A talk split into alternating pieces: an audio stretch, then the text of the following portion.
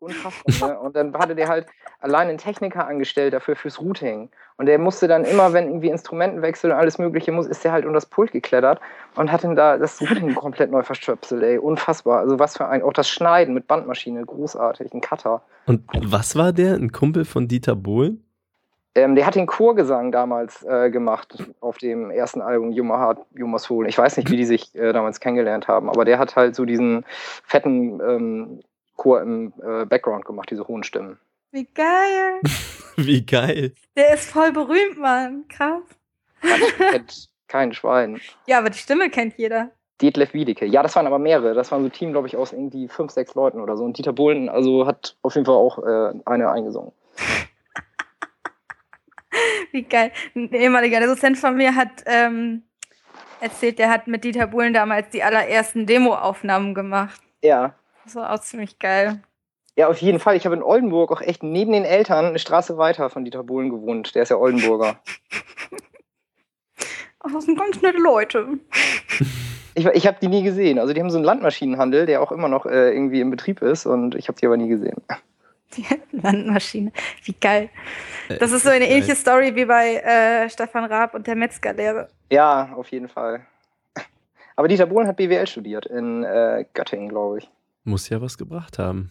Ich wollte gerade sagen, ich meine, äh, ein bisschen was über Wirtschaft muss er wissen, ne? Ja.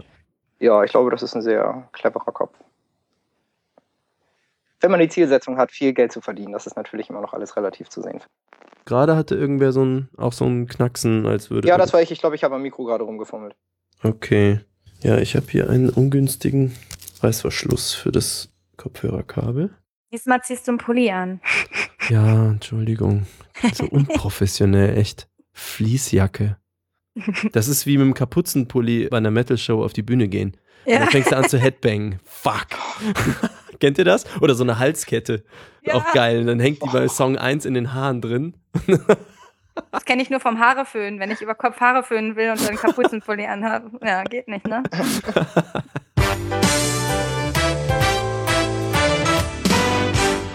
Hallo und herzlich willkommen. Hier ist wieder Sidestream, das Dr. Sommer-Team der Musikindustrie mit der Ausgabe Nummer 4. Und das sind Malik und Karina. Und wir haben einen wunderschönen Gast eingeladen, diesmal männlich. Und das ist der? Gavin. Hi Gavin. Moin, moin. Wunderschön ist schwierig.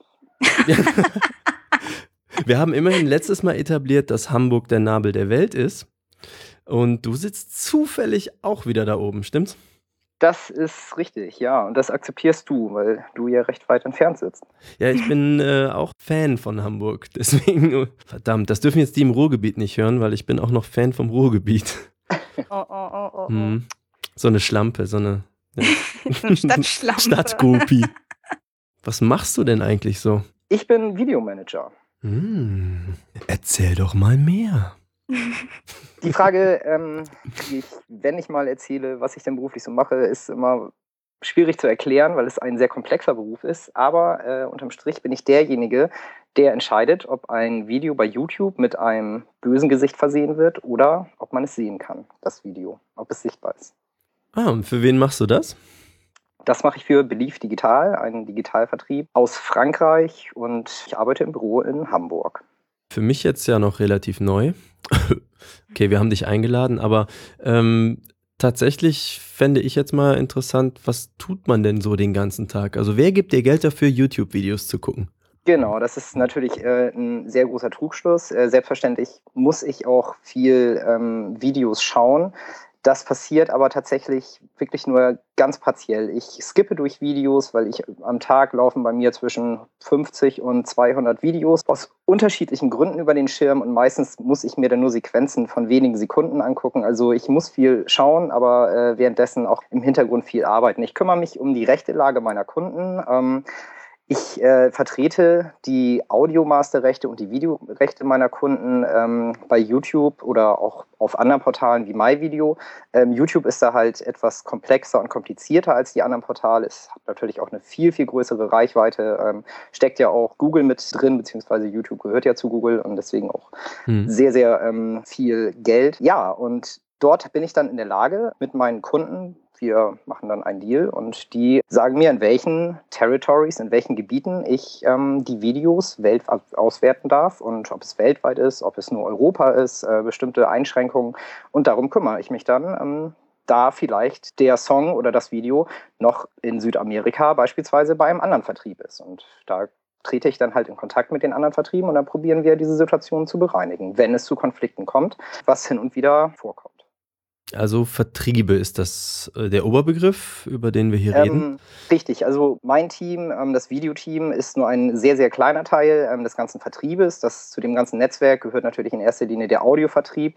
Das ist die Belieferung der Portale, ähm, der Download-Portale oder Streaming-Portale wie Spotify oder iTunes. Dann eine große Promo-Abteilung, Marketing-Abteilung. Wir haben ein riesen Technikteam. Das ist halt aber alles auch sehr dezentralisiert. Einige Sachen sind halt in Paris fest, aber sehr, sehr viele Sachen sind dann outgesourced äh, beispielsweise in Hamburg. Wir haben auch noch in, in, Berlin ein Büro. Da haben wir dann auch eine sehr tiefe Arbeitsteilung, dass äh, jeder halt auch wirklich seine Expertise in, in seinem Feld ausleben kann. Ihr macht ja aber im Videoteam, sag ich mal, ihr macht ja nicht nur das rechte Management, sondern ihr kümmert euch ja auch um, ich sag mal, die Ästhetik der Kanäle, oder? Ja, auf jeden Fall ähm, das ist auf jeden Fall eine, eine ganz andere Disziplin ähm, als im Hintergrund das rechte Management und ähm, die Technik. Wichtig ist YouTube für Künstler ähm, als Repräsentanz. Das ist natürlich neben Facebook, was die sozialen Medien angeht, ein Portal, wo man sich individuell platzieren kann, ähm, wo man auch sehr, sehr einfach sehr viel Inhalte schaffen kann und es auch ganz einfach aufbereiten kann. Wir helfen dann an den Stellen, weil viele Leute auch nicht dieses, ähm, ja, das ganze Team, wie Grafikdesign, Videoschnitt, das rechte Management, das, das, kann man ja einer mhm. Band gar nicht unterstellen, dass sie das alles liefert.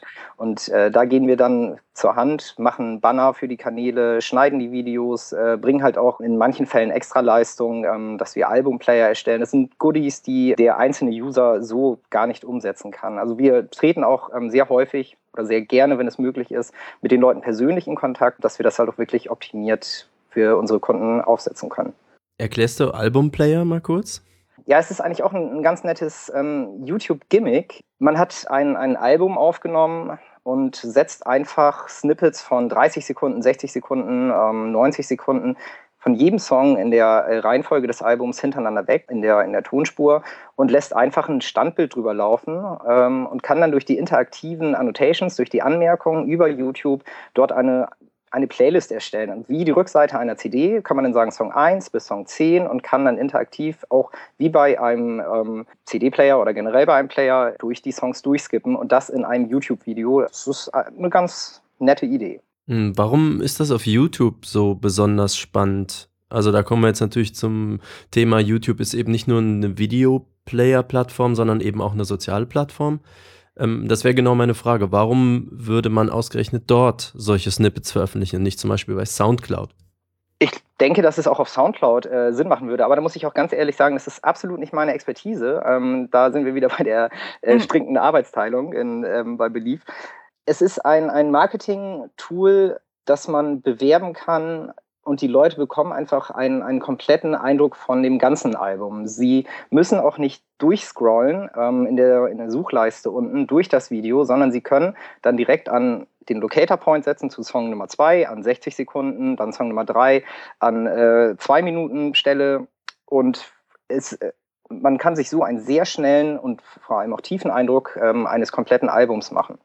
Also kann man ja eigentlich im Grunde jetzt kurz zusammenfassen, also YouTube was ist YouTube? Ist es also mein erster YouTube Gedanke, okay, ist in ist erster Linie, finde ich, ein, ein Promo- und Repräsentanzportal, wo sich ähm, aus musikalischer Perspektive Künstler platzieren sollten und ähm, sich auch sehr persönlich darstellen können, wenn sie es mhm. wollen, durch Selfie-Videos, ähm, durch das, das Packshotten von Videos, dass man nochmal sein ganzes Album ähm, den Leuten zur Verfügung stellt. Und wenn es nur in Snippet-Form ist, dass jeweils 60 Sekunden des Songs ähm, einzeln hochgeladen werden. Man kann nochmal viel mehr Reichweite erzeugen. Mit Facebook, ähm, YouTube verknüpfen, Videos dort teilen, äh, auch den Turnover von Facebook zu YouTube. Hilf mal schnell äh, Turnover. Der Wechsel einfach, dass die Leute von dem Portal Facebook zu YouTube rüberwechseln. Mhm es kann Bands, Künstlern mit relativ wenig Aufwand, mit relativ ähm, wenig geringem finanziellen Aufwand, können sie sehr viel Reichweite ähm, erzeugen. Und natürlich, das, was alle interessiert, das ist dann auch ein Punkt, selbstverständlich der Begriff der Monetarisierung, den ihr gleich mhm. ganz bestimmt auch nochmal ins Spiel bringen werdet. Ja, ich ähm. habe gerade äh, auch gedacht, ich höre jetzt schon wieder die äh, Streaming-Gegner äh, aufschreien. Äh, warum sollte ich mein ganzes Album bei YouTube online stellen? Das wäre ja Kannibalisierung. Da können das wir ja vielleicht gleich nochmal drauf eingehen, weil das ähm, ist natürlich ein, eins der wichtigsten Themen, finde ich, wenn man über YouTube spricht. Unter anderem.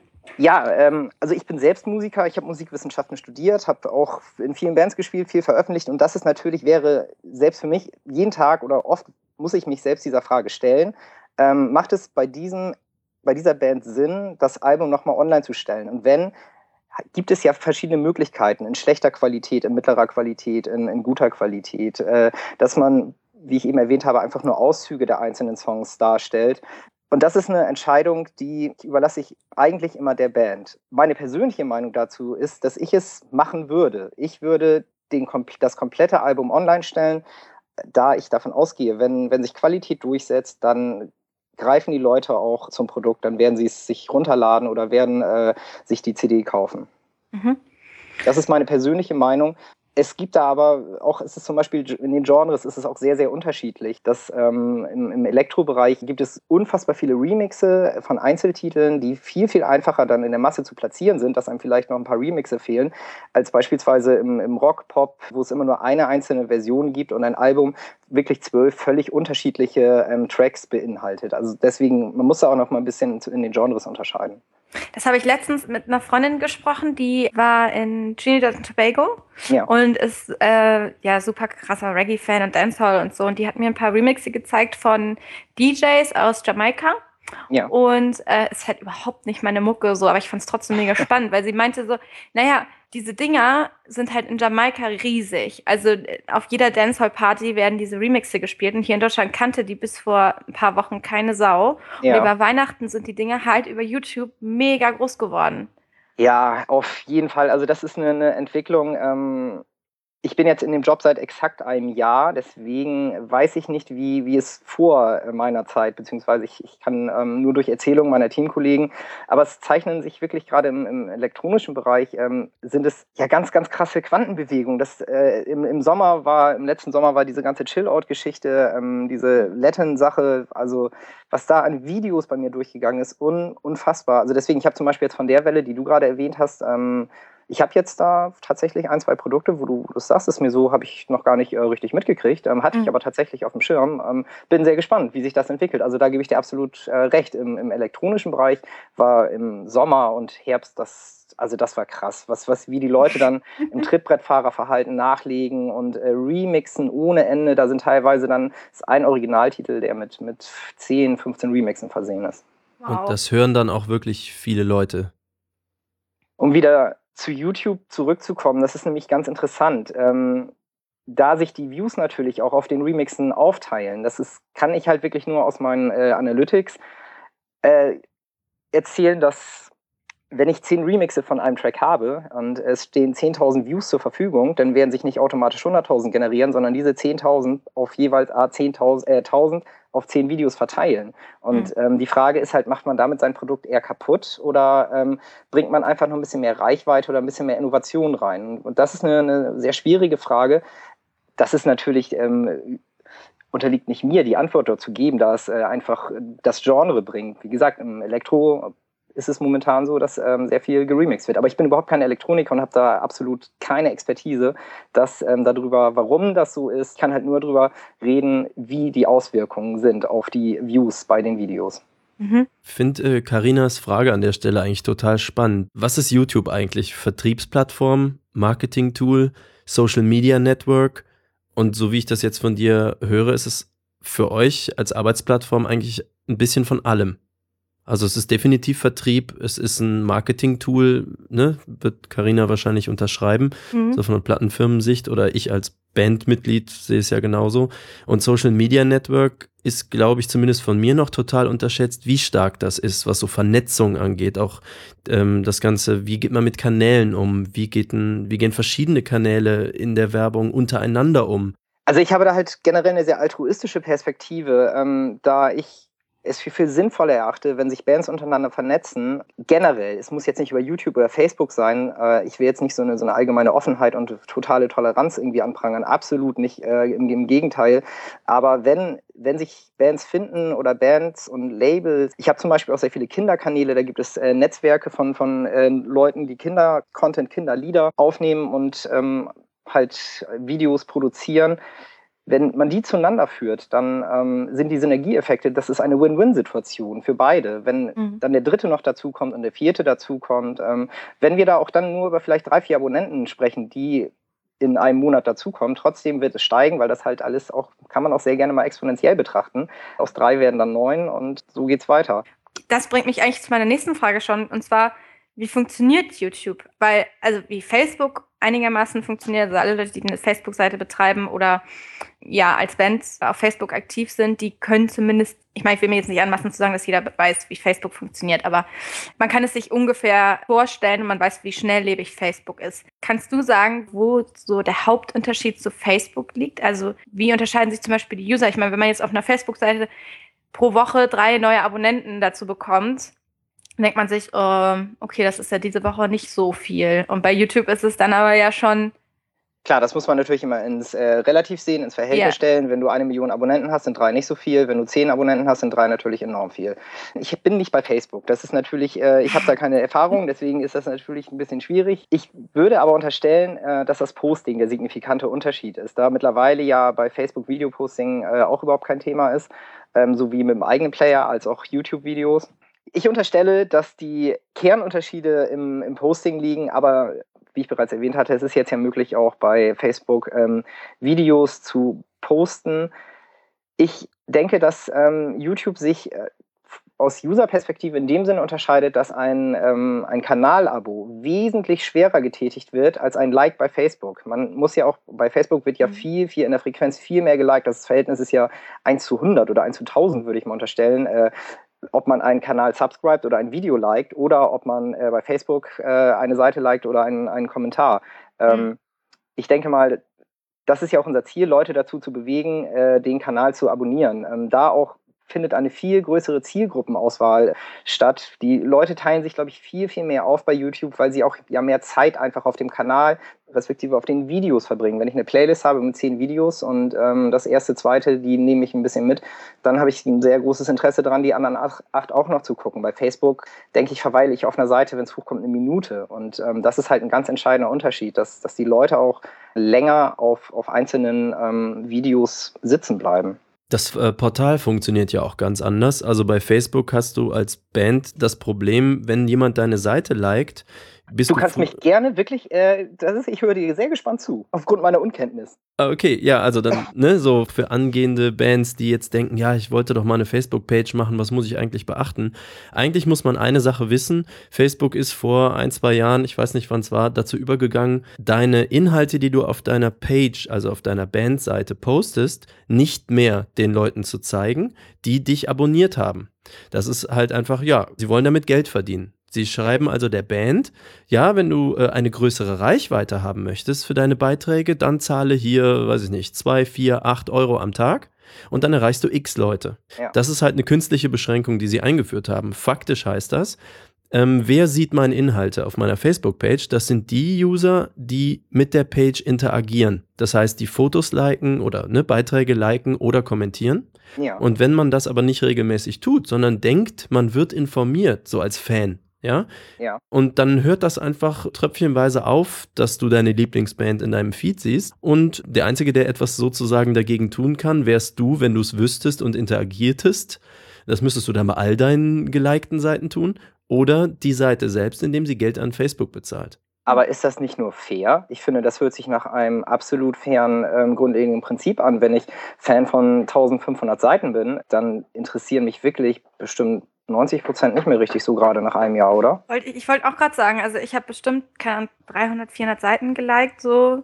Also man kriegt ja auch oft Einladungen oder so, dann klickt man da halt drauf und man denkt so, ach, den tue ich mal den Gefallen oder so. Früher bei StudiVZ war das immer cool, in Gruppen zu sein und so. Äh, aber was heißt fair? Ich glaube, es ist einfach eine Frage, äh, es gibt verschiedene Interessen. Facebook muss und möchte Geld verdienen, ähm, ist legitim. Die Band. Also ich meinte nicht, dass es äh, fair ist, dass sie dafür Geld nehmen, sondern dass es fair ist, dass die aus dem Feed verschwinden, bei denen man lange nicht mehr auf der Seite war. Also dass Facebook dafür Geld nimmt, das ist eine absolute Katastrophe wenn das so ist. Sie machen halt einfach, sage ich mal, den Markt auf für einen möglichen Konkurrenten. Ich sag's mal so rum.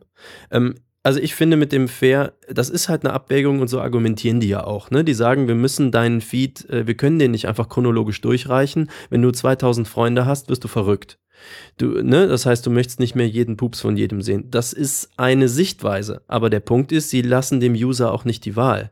Beziehungsweise sie haben es damals umgedreht. Sie haben halt, ähm, also es gibt zwei Dinge, die du mit einer Seite machen kannst, wenn du sie geliked hast. Das eine ist, du kannst sie zusätzlich abonnieren. Ne? Das heißt, ich möchte gern die Inhalte sehen. Du kannst den Klick machen. Ja. Und man könnte es ja, äh, das ist wie üblich im Internet, du kannst Opt-in machen, dass du jemanden dazu bringst, dass er sich erst dafür nochmal extra entscheiden muss, damit du ihm Inhalte bietest, oder Opt-out. Ja, oder früher bei den E-Mail-Newslettern war jetzt mhm. genau das schlechte Beispiel. Eigentlich möchte man E-Mail-Newsletter als Opt-in haben. Äh, ich melde mich bei einem Newsletter an, ich kriege nochmal eine extra E-Mail, möchtest du wirklich, bestätige hier dann bestätigst du und dann hast du ein Opt-in gemacht und äh, wirst ab dann versorgt. Wenn du ein Opt-out machst, ist quasi, du hast irgendwo mal deine E-Mail-Adresse angegeben und die benutzen die einfach zum Spam und äh, du müsstest schon Bescheid sagen, wenn du es nicht haben willst. Ja. Und das ist halt so, wohin verschiebst du die Verantwortung? Wenn ich eine Seite like, würde ich jetzt erstmal davon ausgehen, möchte ich gefälligst darüber informiert werden, was da passiert. Und man könnte mich ja auch darauf hinweisen, möchtest du die jetzt dauerhaft abonnieren, ja oder nein? Das tun sie aber nicht. Sie verstecken das in irgendeinem Menü und sagen der Band, sie hätten gern Geld. So, also das ist natürlich Absicht, das ist ein Marketing-Ding. Und ähm, meiner Meinung nach ähm, ist das auch wieder, um zu YouTube zurückzukommen, der große Unterschied. Sehe ich das richtig? Also ich abonniere einen Kanal von einem Künstler.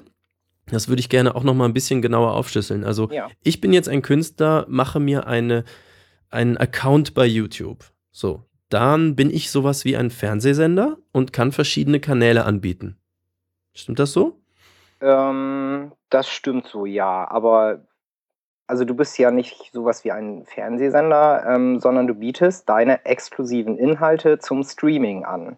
Mhm. Du, ähm, wenn du mit deinem iPhone dich selbst beim Bügeln filmst und dann lädst du das zu YouTube, dann hast du in dem Moment selbst den Videoinhalt geschaffen, die Audio-Masterspur geschaffen und du bist auch Urheber des Ganzen. Und deswegen kannst du dann ähm, deine eigenen Videos bei, bei YouTube halt zum Streaming anbieten, aber du bist kein Fernsehsender.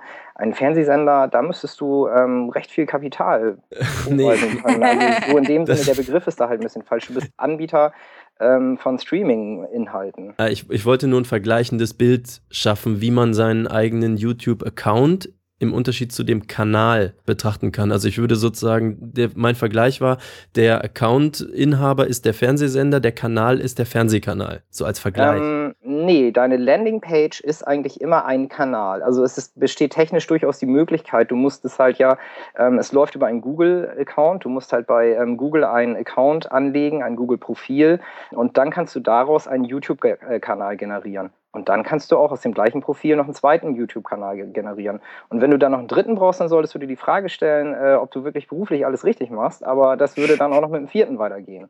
Okay. Das wäre technisch gar kein Problem. Ähm, es ist ja halt nur immer so, umso mehr Kanäle du hast, desto weiter streust du deine Abonnenten. Abonnenten sind halt die höchste Währung äh, im YouTube-Kosmos. Ah, und sie abonnieren immer nur einen Kanal. Sie abonnieren nicht einen Account es gibt, also der Account läuft im Hintergrund und das, was sichtbar ist, das, was für die User ähm, bei YouTube benutzbar ist, ist immer nur der Kanal. Also sie okay. können auf dein Google-Profil wechseln, zu jedem Zeitpunkt, ähm, aber sie können nicht auf, deinen, auf einen Account. Du hast einen Account hinterlegt, technisch, ja, aber es gibt keine, keine Landingpage, im, im, also wie eine Startseite bei YouTube ist halt die Kanal-Startseite. Das ist dann der Account sozusagen. Okay, also der, die, der Metallica-Kanal ist halt der YouTube-Account von Metallica. Genau, okay, gut. Genau, ganz genau. Daraus ergibt sich dann natürlich die Riesenverästelung, sollten Metallica ihren Kanal gut gepflegt haben, zu Facebook, Google Twitter, iTunes etc. pp. Mhm. YouTube ist halt ähm, eine, ja, eine Schnittstelle auch äh, zu, zu den anderen Seiten, also eigentlich unter Umständen auch zu konkurrierenden Seiten, äh, aber es ist halt noch ein sehr freies Portal. Du kannst dich halt kostenlos anmelden bei Google, kannst deinen eigenen Kanal kostenlos ähm, erstellen und du kannst auch kostenlos Kanäle abonnieren, so viel wie du willst und wie du lustig bist. Das ähm, war mir so nicht bewusst, dass Facebook kostet. Dann ist das äh, ein sehr grundlegender Unterschied, ja. Mhm. Naja, also Facebook kostet ja im ersten Moment auch nichts. Also Nein, aber halt, wenn ich das jetzt als Band betreiben möchte, ich habe es so verstanden, dass ich dann, ähm, wenn ich nicht eine Kampagne fahren möchte, sondern wenn ich generell weiter existieren möchte und in Feeds auftauchen möchte, muss ich Geld bezahlen. Ja, wenn du mehr Reichweite haben willst als halt ja. die 100 Mannequin von deinen 1000 Abonnenten, die mit dir interagieren. Also wenn du die anderen 900 erreichen möchtest, dann möchte Facebook dafür Geld. Also das ist eine Kampagne, was du an. Nein. Gen Moment. Ja, das, es gibt auch noch diese Werbeanzeigen. Äh, ich meine nur die Tatsache, dass du in den Feeds auftauchst. Dafür müsste ich äh, bezahlen. Ja. Okay.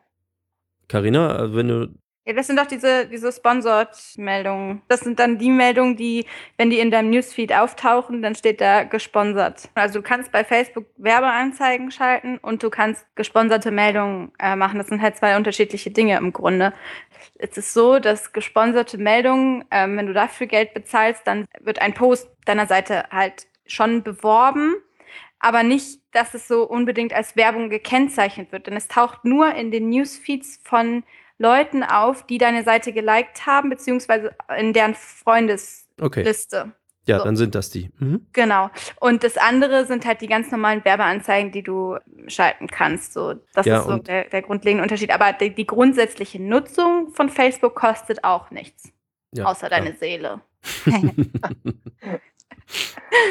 Aber das ist ja dann auch wieder ein ziemlich krasser Unterschied, mir gerade so gekommen, weil theoretisch ist es doch möglich, widersprich mir gar, wenn ich mich irre, aber äh, dass man bei YouTube eine ziemlich große Reichweite aufbauen kann, auch wenn man für die Bewerbung seines Kanals an sich kein Geld in die Hand nimmt.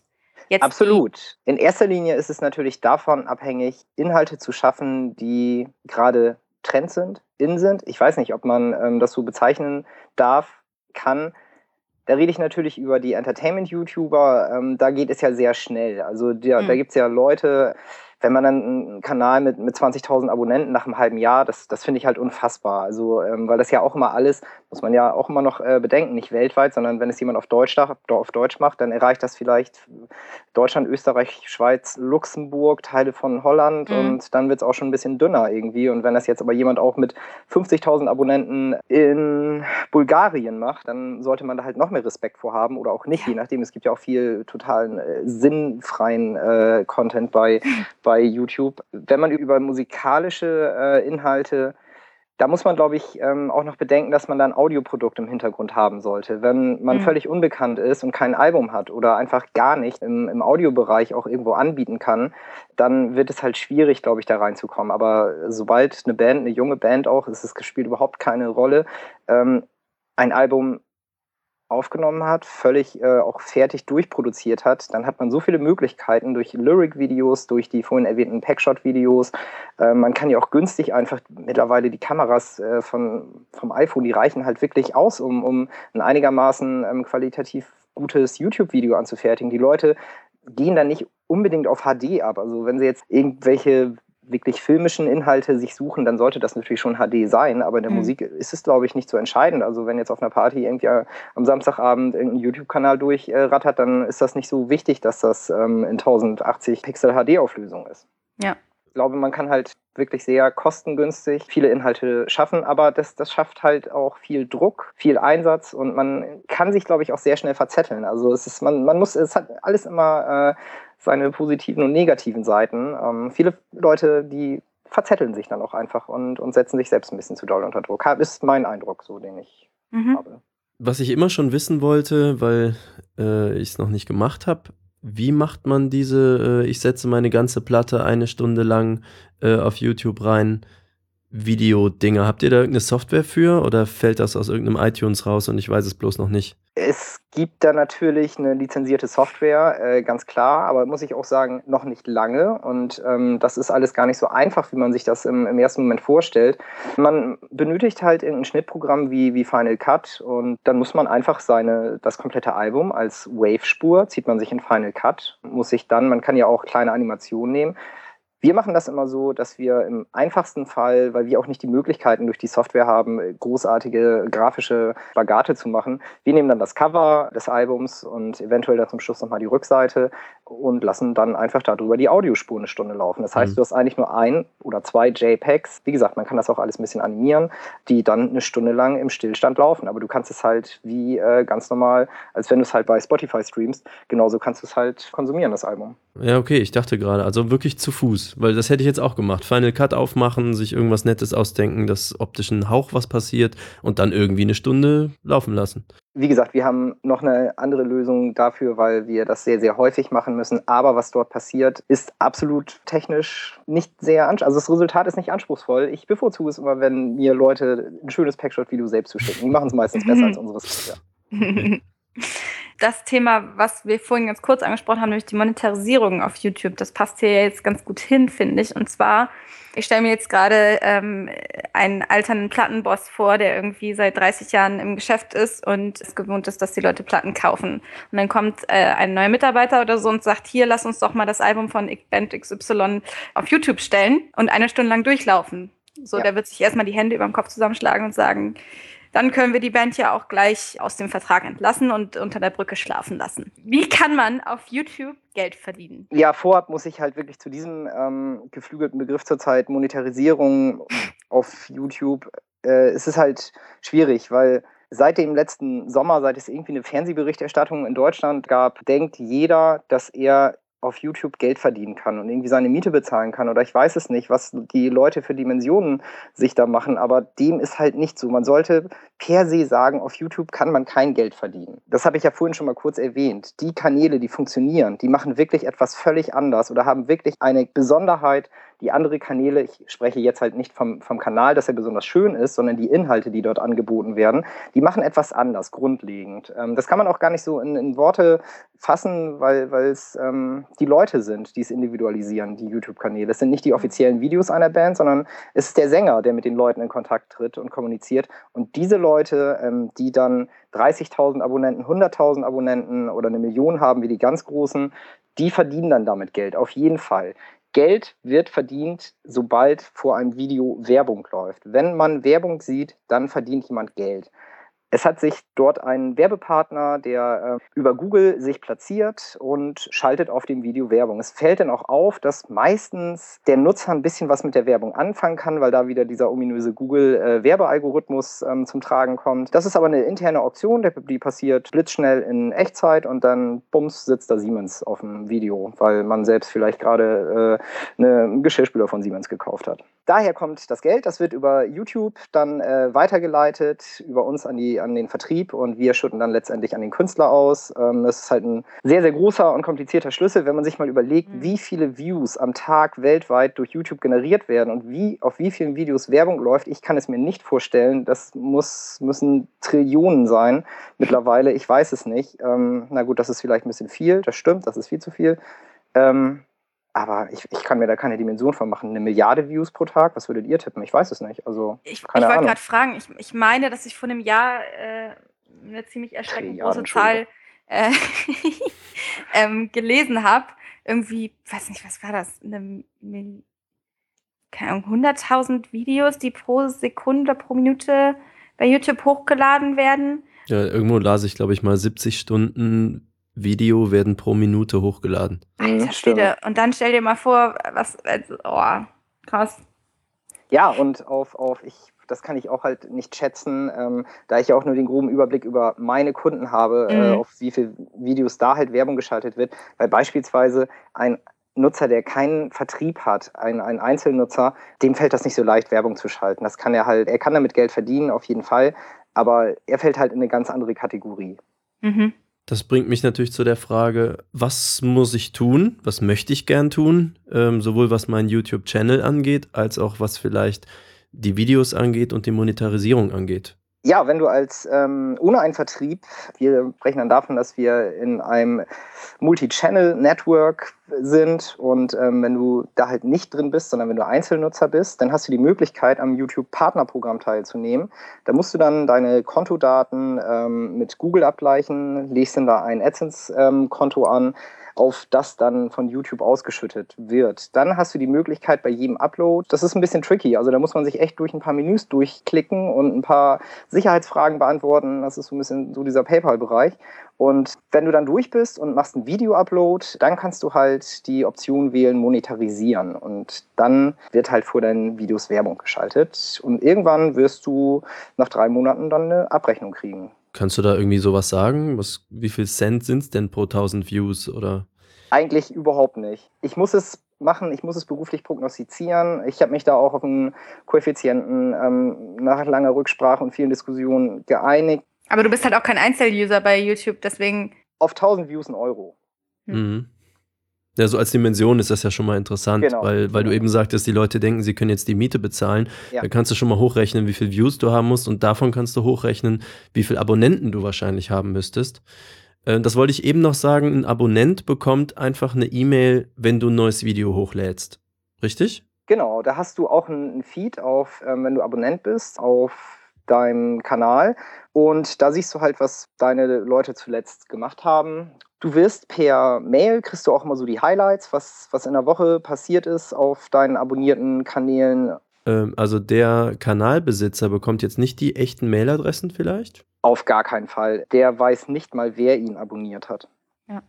Äh, ich bekomme auf jeden Fall, also ich jetzt als Kanalbesitzer bekomme eine Mail, dass mich jemand abonniert hat, wenn ich möchte. Wahrscheinlich nur mit dem Pseudo.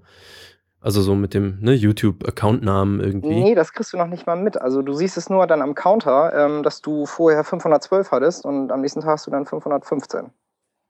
Ah, okay. Tatsächlich, also meine Band hat einen YouTube-Kanal und wir haben, ich weiß nicht, 200 Abonnenten, aber ich meine genau das. Äh, ab und zu kriege ich eine Mail von YouTube, irgendwas, vielleicht war es aber auch, wenn ein Kommentar kommt, wahrscheinlich das.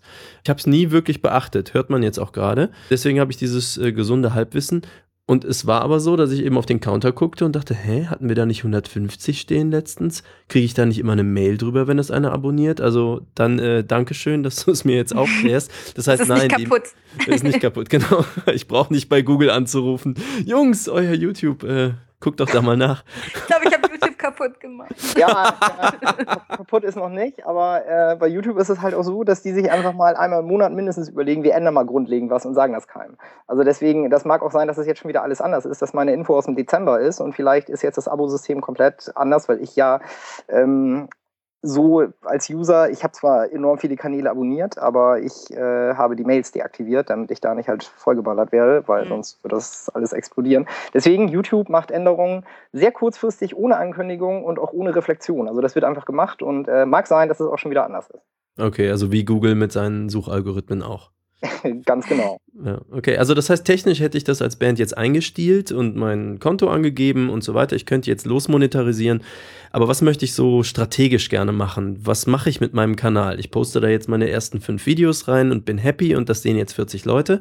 Und dann poste ich die bei Facebook und dann Genau, also erstmal solltest du einen Plan haben, ähm, was du denn so anliefern kannst in welchem Zeitraum. Wenn du dir überlegst, wir haben jetzt ganz äh, angenehm Januar, da kann man eigentlich ganz gut mal sagen, was habt ihr so als Band in diesem Jahr eigentlich auf dem Zettel? Wollt ihr ein offizielles Video drehen? Äh, ich weiß ja dass von euch, dass ihr ein Album fertig macht. Da könnte man sehr viel machen. Den ganzen Produktionsprozess vielleicht ähm, begleiten mit einer Kamera, das reinstellen, was ihr erzeugen wollt. In erster Linie natürlich ähm, nicht großartig Geld, das, weil ihr ja totale Idealisten seid, sondern ihr wollt euch natürlich bekannt machen, euch pushen und äh, eine Message nach, nach draußen bringen. Und wenn das natürlich von YouTube dann im zweiten Schritt finanziell doch ein bisschen unterstützt wird, irgendwann ist das natürlich, nicht YouTube, sondern die Werbepartner, Entschuldigung, ist das natürlich ähm, auch ganz interessant. Also es geht halt darum, Reichweite zu erzeugen, auch über die Fremdportale, genau was du gerade gesagt hast, Cross-Promotion über Facebook, über Twitter, ähm, die auch die, die Verlinkung mit iTunes, Spotify, wenn man Elektroniker ist, Beatport, das ist immer wichtig, dass man seinen, seinen Usern einen, einen recht großen Kosmos anbietet, wo sie sich lange aufhalten, dass sie lange auf dem Produkt verweilen. Und Leute, also auch dieses Teilen, ähm, das ist halt auch enorm wichtig, dass Abonnenten weitere Abonnenten generieren. Ja, also auf jeden Fall einen, einen äh, bunten Blumenstrauß an, an Social-Media-Optionen. Äh, alles, wo User darauf zugreifen können, kann man ja wunderbar über YouTube erreichen, weil ich, meine Frage wäre nämlich auch, kann man das über Facebook? Ich weiß es gar nicht, ob ich über Facebook direkt über die Startseite einer Seite komme ich, kann ich da zu iTunes direkt gelangen, ohne mich irgendwie großartig durchzuklicken oder ist das nicht möglich? Das ist nicht, also so grundsätzlich ist es nicht möglich. Da muss man dann halt sich Hilfe-Tools quasi nehmen. Also Smart URL kennst du ja wahrscheinlich, ja, ne? Ja, ja. Genau, und die haben ja auch einen Smart Tab.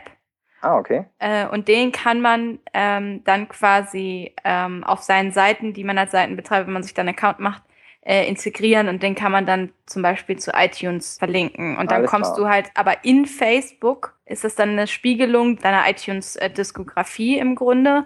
Und du kannst dann halt, wenn du dann das Album kaufen willst, dann wirst du auf iTunes weitergeleitet. Aber das ist halt mit ein bisschen Aufwand verbunden und es ist jetzt nicht so super einfach wie bei YouTube, dass man da eben den, den Link eingibt und dann taucht das Icon da oben auf. Ja, ja. So. Oder was mich halt auch mal stört, ist, wenn ich auf Facebook-Seiten bin oder so und ich möchte gerne wissen, haben die noch äh, andere Social-Media-Seiten, dann muss ich erstmal auf Info klicken und hoffen, dass die Band äh, in ihrer Infosektion irgendwie ihre ganzen anderen Verlinkungen mit reingepackt hat. Und wenn sie es nicht gemacht haben, dann stehst du erstmal da und denkst so, ja, jetzt darf ich erstmal bei Google suchen, ob es die Band noch woanders gibt. Genau, also Facebook hat auf jeden Fall dafür gesorgt, dass dieser Bereich überhaupt nicht prominent ist. Also es gibt diese mhm. Tabs, aber die sind, ich glaube, du kannst höchstens zwei oder drei selber angeben. Die anderen verschwinden in irgendeinem Menü oder du musst scrollen und so. Es ist sehr kompliziert, die einzustellen. Also sie sorgen definitiv dafür, dass du eigentlich nur den Stream der Seite siehst. Ja.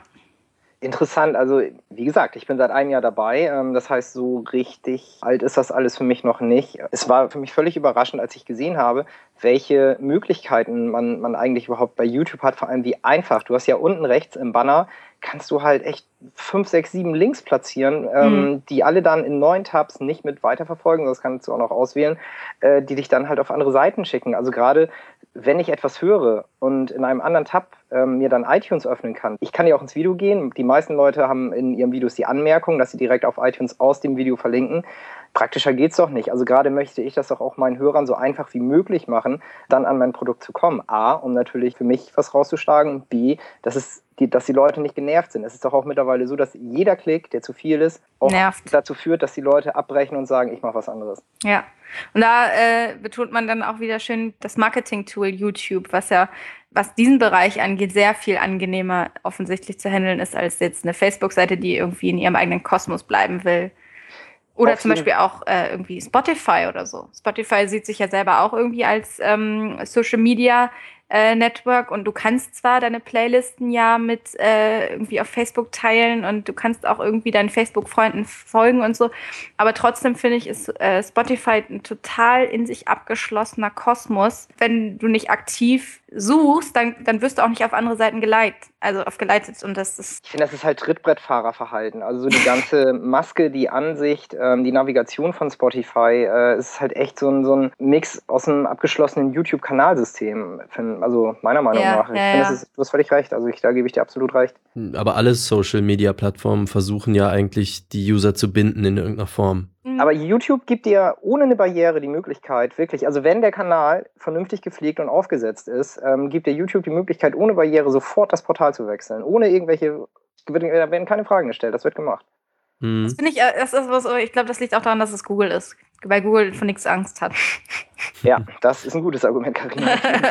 da waren so ein paar Sachen, die ich jetzt beim Anlegen des Kanals, wie gesagt, das ist ein paar Jahre her und vielleicht hat sich was geändert, ähm, aber auch so unstimmig oder schwer verständlich fand. Zum Beispiel habe ich bei großen Künstlern gesehen, da ist unter dem Video so unten rechts so ein kleines Icon, also ein echter Link zu iTunes, unterhalb des Videos. Nicht so als Anmerkung. Der Videobeschreibung, die man so aufklappen kann. Ja, oder rechts davon. Das war damals noch anders. Die haben das mal redesigned. Ja. Und das konnte ich zur Hölle nicht herstellen.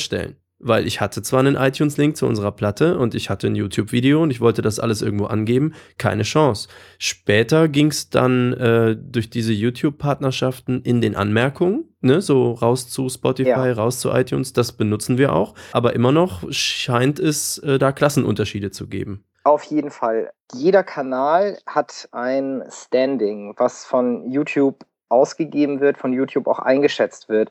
Wenn du beispielsweise permanent ähm, Urheberrechtsverletzungen hochlädst, du lädst einfach die komplette KISS-Diskografie hoch, obwohl du das gar nicht darfst, dann wird irgendjemand da richtig Ärger machen. Und wenn du das weiter tust und dagegen angehst, dann gibt es richtig Ärger mit äh, Gerichtsverfahren und so weiter und so fort. Dann würdest du zum Beispiel in der Monetarisierung rausgekickt werden und es gibt verschiedene Level in einem Kanal, die er erfüllen muss, damit er bestimmte Dinge tun darf. Und ähm, das Verwenden von fremden URLs ist auch so eine Hürde. Wenn dir die, die ähm, Autorisierung fehlt, es kann einige Gründe haben, warum du das nicht machen kannst, dann musst du dir musst du erst diese Hürden überwinden. Äh, das kann sein, dass du dreckige Videos im Kanal hast, sprich, dass du irgendwelche ähm, Fremdvideos hochgeladen hast oder dass du irgendwelche Samples ähm, geklaut hast, dann kommst du in kein äh, gutes Standing. Es kann aber auch noch andere Gründe haben, wenn du irgendwelche Daten einfach noch nicht hinterlegt hast, wenn noch irgendwas bei der Anmeldung nicht fehlt, irgendwas noch nicht verknüpft ist. Erst wenn du das erledigt hast, bietet dir YouTube die Möglichkeit, auch die Links, also dass die Verlinkungen freigeschaltet werden auf deinen Videos oder beziehungsweise in den Inhalten deines Videos. Ja, ich weiß, dass ich da so einige Sachen machen musste. Und dann ging das auch erst mit diesem Rauslinken zu iTunes zum Beispiel.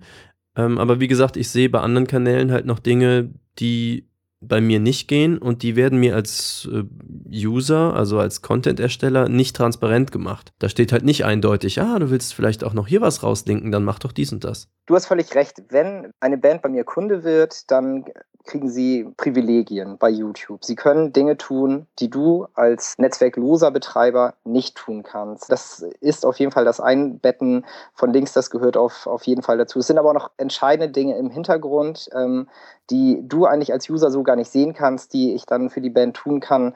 Das ist auf der technischen Ebene, das ist halt auch ein bisschen, ich glaube, das, das ist ein, ein schwieriges Thema. Ist wahrscheinlich auch ein bisschen, vermutmaßlich jetzt mal, wie bei iTunes auch, die halt auch sagen, okay, wir können nicht mit jedem Musiker reden, wir reden nur mit großen Netzwerken oder mit großen Vertretern Genau, wir reden mit den Dienstleistern, die zwischen den Musikern und letztendlich dem Unternehmen stehen. Genau, genau, so das heißt, wir wissen zum Beispiel, dass die Daten, die wir angeliefert kriegen, da wollen wir halt nicht mit jedem Hans Dampf aus Hintertupfingen reden, wie er jetzt ein JPEG in 1400 mal 1400 Pixel erstellt, was die Qualität hat, die wir haben wollen, sondern eigentlich stellt das halt auch sicher, dass die durch die äh, Service-Dienstleister schon einfach bestimmte Qualität angeliefert kriegen, was natürlich denen auch wieder Arbeit und Stress spart.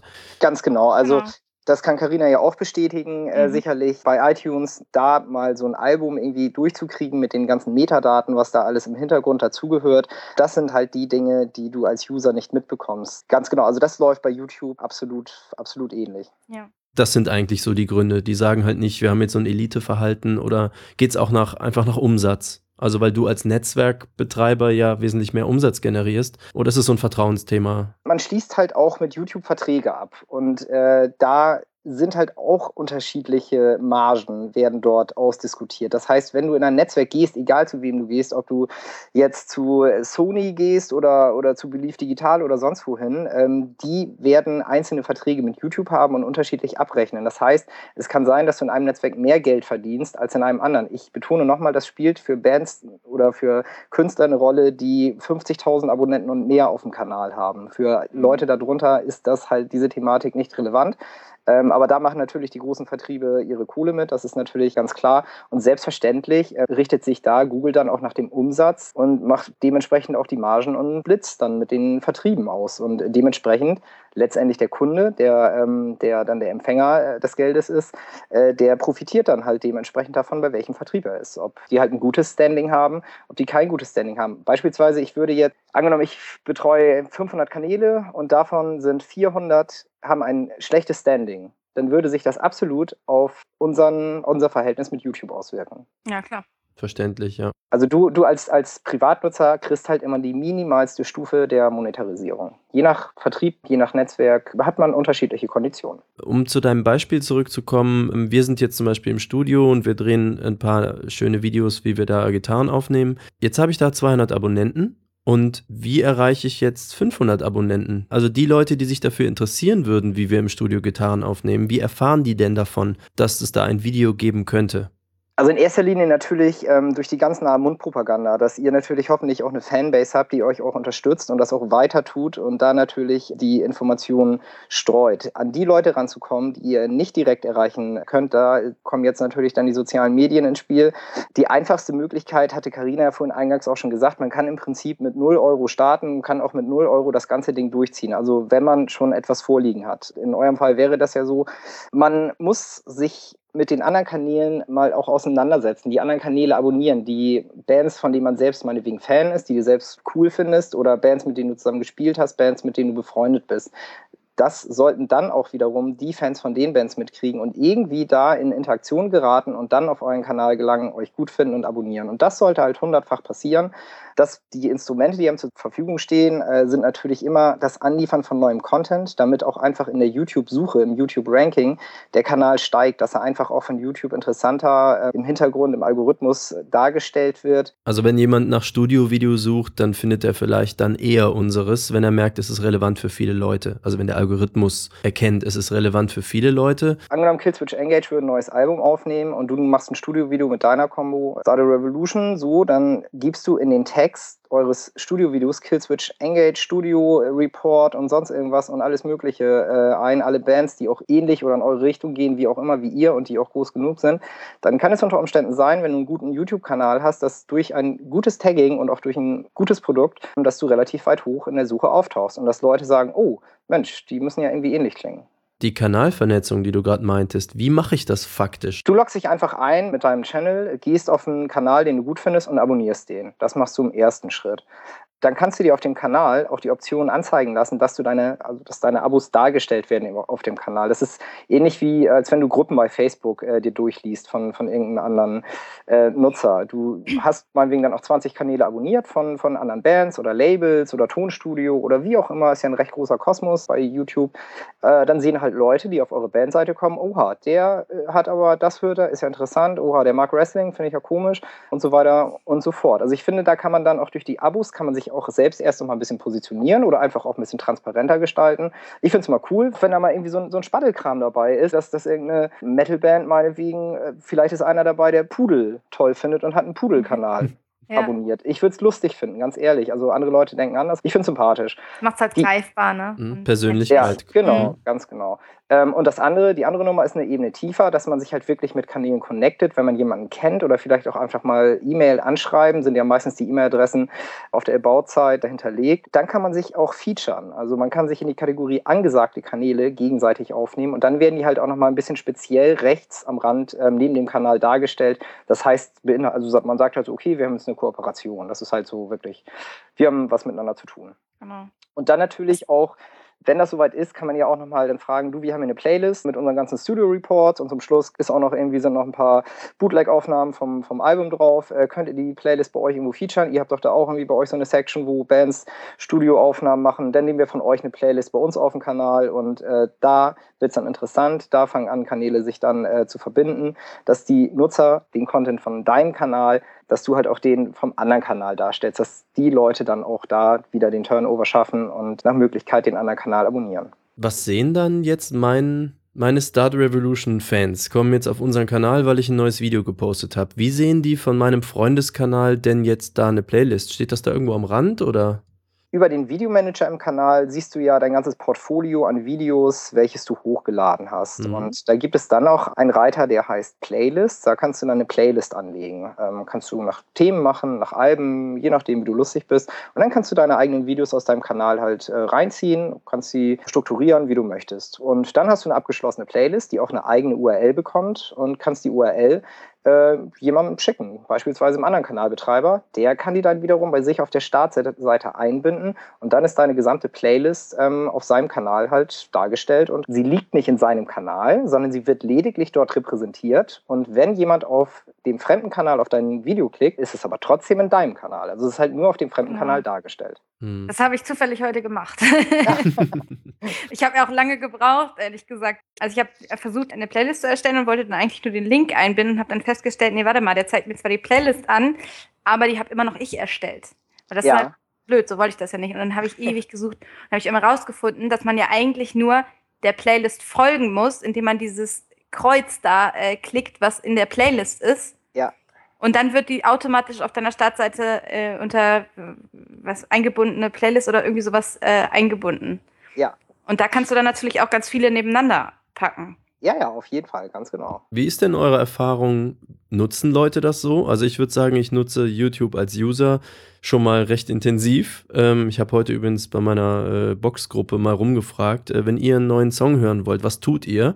Die Antwort war nicht Spotify, die Antwort war YouTube. Ja. Und Ja. Ähm, das ist aber dieses, okay, ich mache youtube.com, schreibe oben in die Suche rein, was ich sehen will, Taylor Swift, was weiß ich, Return, gucke, dass das Video hoffentlich das ist, was ich haben will, klicke Play und bin glücklich. Ich selber bin dann natürlich Kanalbetreiber, ich lade Sachen hoch und äh, unterteile das auch in Listen, so wie du das gesagt hast, aber ich habe zum Beispiel noch keine Kanalvernetzung gemacht. Sind die Kids denn so weit, dass da Playlisten gefolgt wird und dass jemand auch wirklich wahrnimmt, okay, mein Lieblingsrapper hat jetzt da die Liste gefeatured von dem anderen. Ist das so? Weil ich finde das alles überhaupt nicht transparent. Einfach so User-Interface-mäßig. Oder beschäftige ich mich einfach nicht genug? Also wird das genutzt? Ich muss dazu sagen, dass ich privat YouTube super selten nutze. Ich selbst habe auch keinen Kanal. Das heißt, ich differenziere vollkommen. Also ich habe überhaupt keine Ambition, bei YouTube Inhalte zu konsumieren. Wenn ich Musik suche, dann würde ich ganz ehrlich auch bei YouTube suchen. Das muss ich auch sagen. Und ich glaube, dass es funktioniert. Ich habe ja auch die Möglichkeit, du kannst ja auch auf deinem eigenen Kanal die Kanaldemografie angucken. Da kannst du erstmal gucken, weil du gerade Kiddies gesagt hast, wie alt deine Nutzer überhaupt sind und äh, welches Geschlecht die haben, aus welchem Land, aus welcher Region die kommen. Das kann man da alles, ähm, ist da alles wunderbar dargestellt. Deswegen würde ich das noch ein bisschen einschränkender sagen zur Zielgruppe. Schwierig, weil jung sind die Leute nicht. Ich würde sagen, die sind eher unser Alter. Vielleicht Also knapp über 30. Ja, ich, Äh, ja. genau, ich wollte gerade sagen, wir sind ja zu dritt. Äh, deswegen würde ich sagen, so von 20 bis 40 irgendwie. Vielleicht Hm. sowas, in, in so eine Richtung. Äh, Mein YouTube ist gerade kaputt gegangen. Äh, Carina, ja, hast du denn, habt ihr für AFM ähm, Erfahrungswerte? Ja, so wie werden diese Listen, Kanäle, macht ihr das? Also kannst du dazu was Wir sagen? machen alles. Und alle abonnieren genau die Unterliste, die eure Lieblings-Zweitband bei der Erstband gefeatured also du hat. kannst keine, du kannst keine Playliste abonnieren. Du kannst eine Playlist liken bei YouTube, aber du kannst Mhm. keine Playlist abonnieren. Du kannst immer nur einen ganzen Kanal abonnieren. Okay. Also was ich tatsächlich sehe, ist von den, wenn ich jetzt äh, von den von den größten Künstlern in unserem Kanal, ich muss dazu auch sagen, wir haben, ich weiß nicht, Gabriel, wie viele Videos haben wir in unserem Kanal? 400. 473 zurzeit. Ah, okay, ich dachte, es wären 400, aber es sind fast 500. Bei fast 500 Videos hat man natürlich auch mal irgendwie eine Auswahl an, an Playlisten, die man erstellen kann und so.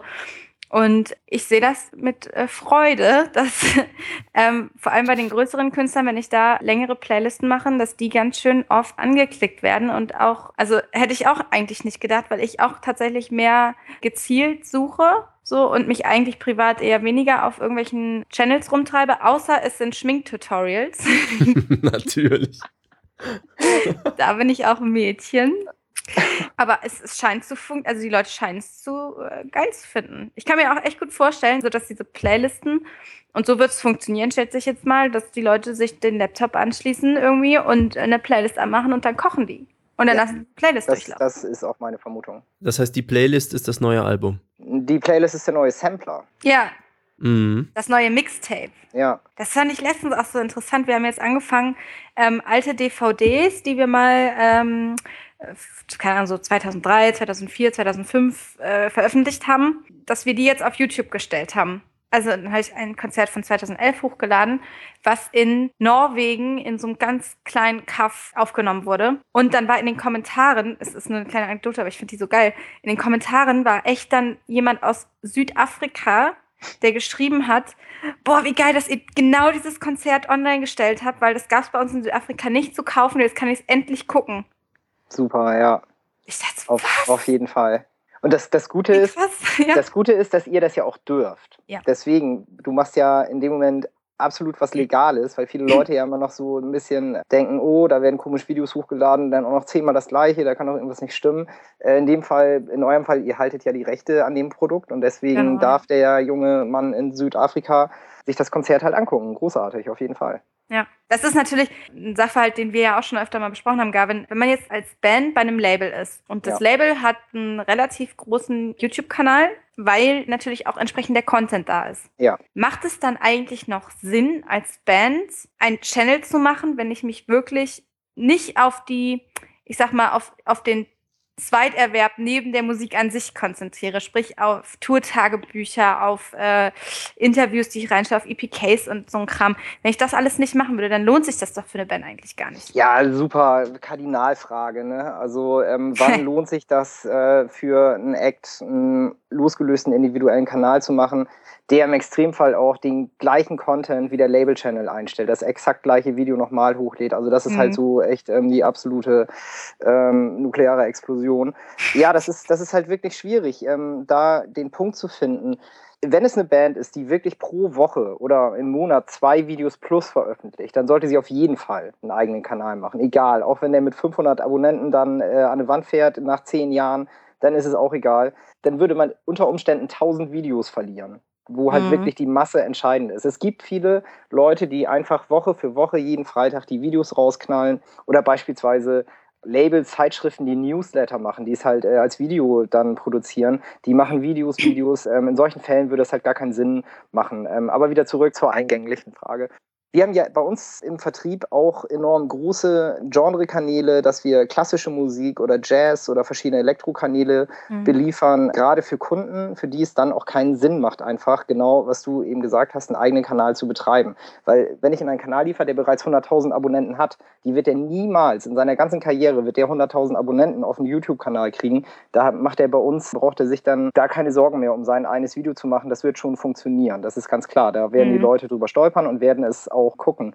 Andersrum, wenn ich alles gebe und ich mache von meinem Produkt Packshot-Videos, ich mache vier offizielle Videos, ich mache ein Tour-Tagebuch, ich mache ein Studio-Tagebuch und habe dann in meinem Kanal 25 Videos nach einem Jahr, dann wird es halt schwierig. Äh, wenn die Band halt wirklich nicht genug Unterstützung auch von anderen Seiten hat, von ähm, Labelseite, finanzielle Unterstützung, dann macht es da eigentlich in dem Moment, würde ich halt auch sagen, keinen Sinn. Es hängt natürlich auch mal davon ab, welche Möglichkeiten hat die Band, in welche Kanäle kann sie liefern, also mhm. in, in, welche Netzwerke sind da angebunden, äh, weil wenn überhaupt gar nicht der Content im Vertrieb oder im Label vorhanden ist, ähm, dann werden natürlich auch dementsprechend keine YouTube-Kanäle da sein. Also es ist ja, halt auch mal ein bisschen davon abhängig. Ähm, deswegen gibt es ja auch manche äh, Labels spezialisieren sich dann ja eher auf Elektronen, eher auf Metal. Das hat halt auch ja irgendwie alles eine ähm, Begründung. Ja, absolut. Was ich nochmal zu dem Playlisting sagen wollte, also einen sehr, sehr großen Vorteil ähm, hat es ja auch, viele Playlists zu erstellen und auch kreuz und quer ähm, auch andere zu featuren, da ich glaube, dass der geneigte junge Internet-User ein absolut optisch punktueller Mensch ist. Der macht sich einen optischen Eindruck von, von einem Screenshot äh, einfach von dem, was auf der Seite, auf der er gerade gelandet ist, ob das eine Facebook-Seite ist, ob das iTunes ist, also auf was ganz anderes. Und wenn ihm das nicht gefällt oder wenn, wenn für ihn da irgendetwas störend ist, dann wechselt er sofort. Auch wenn er noch nicht mal eine Note gehört hat oder ein Bild gesehen hat. Wenn ich jetzt auf meinem Kanal zehn Playlists auf der Startseite darstelle und auch von unterschiedlichen Labels oder ganz unterschiedlicher Content, mal sieht er offizielle Videos, mal sieht er irgendwelche Tourtagebücher, dann ist das auf den ersten Eindruck ist man ja, ist es ja viel mehr Eyecatcher, als wenn mhm. einfach nur die Uploads von links nach rechts in einer Zeile dargestellt sind. Also das sind halt alles Dinge, ähm, die wir dann halt von unserer Seite auch übernehmen, weil die Erfahrungswerte der Nutzer halt so auch nicht haben kann, wie man das am besten ähm, aufsetzt. Das ist man denkt vielleicht im ersten Moment, okay, da sind jetzt fünf Playlisten, das mache ich in zehn Minuten. Äh, dem ist nicht so. Also da gehört wirklich enorm viel Vorbereitung dazu. Mal so 50 Videos, Karina, du weißt das, die mhm. mal äh, irgendwie unterzubringen und sinnig äh, aufzureihen. Und ähm, das ist ja auch alles dann bei YouTube äh, auch ein bisschen hakelig. Also es ist, geht ja alles beim ersten Mal nicht so richtig einfach von der Hand, wie du vorhin ja auch schon kurz erwähnt hast. ja. Also ohne Geschäftsgeheimnisse jetzt äh, aus dir rauskitzeln zu wollen, aber gibt es so für die normale Band Kriterien? Also nimmt man das Video, was am meisten geguckt wurde, bitteschön nach vorne oder genau nicht, weil ja die anderen auch geguckt werden sollen? Ja, auf, auf jeden Fall. Das, das stärkste Produkt, das Aushängeschild, das sollte man auch schon top platzieren. Im Optimalfall ist es halt so, man hat immer die Möglichkeit, einen Kanal-Teaser zu machen. Das ist so das Willkommensvideo eines Kanals. Und da wäre es natürlich immer am besten, dem Kanal einen Moderator, einfach ein, ein Gesicht, ein Bild zu verpassen Deswegen wäre das natürlich die optimale Begrüßung. Aber dann sollte auch schon gleich in der nächsten Zeile sollte auch schon das Top-Produkt zu finden sein. Definitiv. Ja. Ja, ist doch schon mal ein guter Tipp. Ich hätte eine etwas komplexere Frage in eigener Sache. Meine Band war letztes Jahr in Russland auf Tour. Wir haben Ben Markovka mitgenommen als unseren Dokumentationsfilmer. Und das hat äh, natürlich dazu geführt, dass der jetzt eine super tolle Dokumentation zusammenschneidet.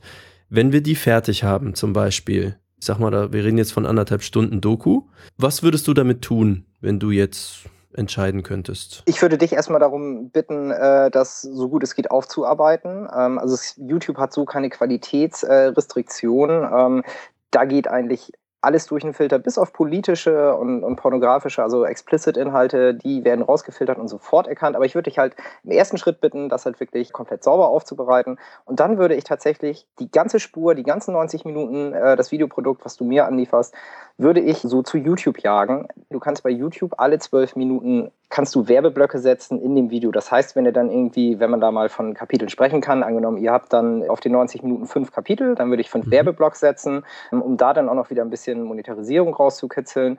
Entscheidend sind natürlich auch die Metadaten. Also ich würde dich dann bitten, dass du mir eine Beschreibung anlieferst, die das Video so gut es geht einfängt, auch mit allen Produktlinks. Welches Album oder habt ihr da bespielt? Ähm, iTunes-Links, äh, Facebook-Links, alles mit in die Beschreibung rein. Aber wie gesagt, zu solchen Produkten, zu solchen großen, aufwendigen Produkten, auch ruhig eine, ähm, eine etwas längere Beschreibung. Da hat man ja auch wieder die Möglichkeit, dann interaktiv ähm, die Kapitel zu skippen. Ähnlich wie beim Albumplayer, den ich vorhin erwähnt habe, kann man da dann auch sagen, okay, ich möchte jetzt aber äh, zum Punkt nächstes Kapitel, äh, jetzt ist der dritte Gig, meinetwegen. Das äh, kann man da auch relativ ähm, leicht mit einbauen. Aber das wäre für dich halt schon ein recht enormer Aufwand. So eine Beschreibung über 20, 30 Zeilen, da müsstest du, glaube ich, schon ein paar Stündchen dran sitzen. Und was noch sehr entscheidend wäre, wäre dann ein gutes Tagging, dass die Leute die Keywords, die Suchbegriffe, dass du halt da auch über den Tellerrand hinaus guckst. Euch, ihr seid ja noch nicht weltbekannt. Was ich vorhin auch erwähnt habe, welche Bands werden mit euch verbunden. Also da dieses Paket an Metadaten, das würde ich äh, gerne dann von dir bekommen. Okay, das heißt zum Beispiel aber auch, dass du schon mal sowieso davon ausgehen würdest, dass wir eine solche Doku überhaupt auf YouTube stellen sollten. Da würde mich jetzt auch mal Karinas Meinung interessieren. Also jetzt von der Vermarktungsseite einer Band aussehen. Das heißt, nicht jetzt eine DVD rausbringen und in einem Jahr mal über YouTube nachdenken, sondern das wäre für euch spontan direkt der Vertriebskanal? Hm, das kommt auf die Größe der Band an. Das Ganz, hätte ich also, auch gesagt, ja. Ja, also wenn jetzt ein Udo zu uns kommt und sagt, ich habe hier das letzte Konzert aus Russland, da sagen wir natürlich nicht, ich stelle das auf YouTube. Mhm. Also da werden wir das sicherlich weil auch die Zielgruppe entsprechend ist, auf DVD auswerten wollen. So, und dann kann man nach ein paar Jahren sagen, okay, jetzt stellen wir es auf YouTube, aber wenn es darum geht, hauptsächlich Reichweite zu generieren, wenn das das oberste Ziel erstmal ist, ähm, dann würde ich das immer, immer auf YouTube stellen. Also im Umkehrschluss auch als kleine Band, äh, das weiß ich zum Beispiel nicht, das müsstest du äh, mir sagen können, Karina. Hm. Was würde mich denn so eine Auflage von 500 oder 1000 DVDs mit allen Produktionskosten, allem, was da noch zugehört, was würde mich das denn kosten? Weil bei YouTube kostet mich das null. Viel. du ja. hast ja nicht nur, du hast ja nicht nur die, die Produktion. Doch weit im vierstelligen Bereich, oder? Also ich würde mal sagen, geschätzt jetzt, du bist doch sicher bei 3 Euro pro DVD. Das kommt hin. Und dann bist du noch nicht bei GEMA Rechten. Dazu? Genau, also da sind wir noch nicht bei GEMA und Rechte und so. Und dann kommen Lagerkosten dazu, Vertriebskosten, Retouren, also im Zweifel immer zu YouTube. Nein, also, also wenn es tatsächlich nur darum geht, Reichweite zu generieren und der auch der entsprechende Apparat ja nicht im Rücken ist, ja. Also wenn, wenn du dann keinen extremen Marketingapparat im Rücken hast, der dann so eine DVD auch, äh, äh, also A, ein Vertrieb, der das Ding in die Läden stellt und, und B, ein, Label oder eine Marketingagentur oder Promoagentur, die das Ding dann halt auch äh, entsprechend vermarktet im Zuge eines äh, vorherigen Albums oder des nächsten Albums oder wie auch immer, wenn es nicht gerade ein Selbstläufer ist, dann würde ich das auf jeden Fall unterlassen. Also würde ich auf gar keinen Fall machen. Okay, ähm, jetzt, jetzt will ich gar nicht so unendlich auf nur meiner Band rumreiten, weil das jetzt so ein spezielles Thema ist. Tatsächlich ist ja interessant, wenn ich wüsste, okay, ein Deal ist aber das, was angestrebt wird und dann gäbe es eine Maschine. Will ich dann wirklich vorher so ein Ding auf YouTube knallen? Ja, klar. Also für mich stellt sich die Frage auch überhaupt nicht. Auf jeden Fall würde ich sagen, weil, weil das Ding ist, es ist ja für dich, wenn es auf YouTube ist und Reichweite generiert und neue Fans generiert, die nicht nur auf YouTube vielleicht abonnieren, sondern auch zu anderen Plattformen gehen und du dadurch einfach eine größere Fanbase ähm, generierst, dann hat das, glaube ich, definitiv mehr Nutzen, als wenn du mit, mit dieser Doku dann noch zu einem Label gehst und im Gespräch dann noch sagst, hier, ich habe übrigens noch eine Doku, die könnten wir noch auf DVD rausbringen, weil für ein, für ein ähm, Label ist so ein Newcomer aufzubauen ja auch mit extremen Kosten verbunden und viel Risiko. Und eine DVD von einem Newcomer rauszubringen, das würde kein Level der Welt, glaube ich, machen. Mhm. Ich glaube, ähm, Malik, du hast halt gerade so die kontroverseste Produktart zurzeit überhaupt angesprochen. Wann hast du dir das letzte Mal eine DVD gekauft? Das ist noch gar nicht so lange her. Äh, ich habe mir noch nie eine DVD gekauft, glaube ich. Aber ich, okay. bin, ich bin extrem digitalisiert, was sowas angeht. Okay, weil bei mir war es, glaube ich, auch mit 2003 oder so. Und ähm, deswegen ich habe Freunde, äh, mit denen ich regelmäßig Diskussionen darüber habe, während wir auf ihren riesen DVD-Schrankwandklotz gucken. Ja. Okay. Mann.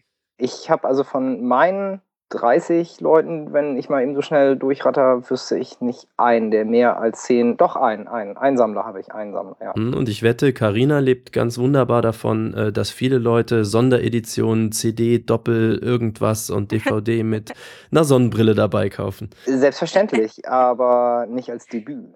Das mag sein, also. Ich also, sammle noch DVDs. Honey und Nanny gilt nicht. Honey und Nanny, ich glaube, das ist Oh Mann, oh. Du sammelst DVDs, das finde ich Ja, ich sammle keine CDs, ich sammle DVDs tatsächlich. Das ist auch viel, viel sinnvoller. Okay, das heißt aber ähm, von der Reihenfolge, sage ich mal, wenn ich die Möglichkeit habe, äh, die Doku kann auf Arte erscheinen, die Doku kann auf YouTube oder ich mache eine DVD, dann ist offensichtlich die DVD schon mal abgeschlagen. Ähm, wahrscheinlich würde man, wenn man kann, immer ins echte Fernsehen wollen und wenn man dann als Zweitverwertung noch Reichweite generieren möchte, würde man sofort auf YouTube gehen. Ist das so die Hierarchie? Das ist so. Ähm, also es ist halt echt ein sehr spezifischer Fall. Ne? Ähm, ja, genau. Achte auf den Vertrag.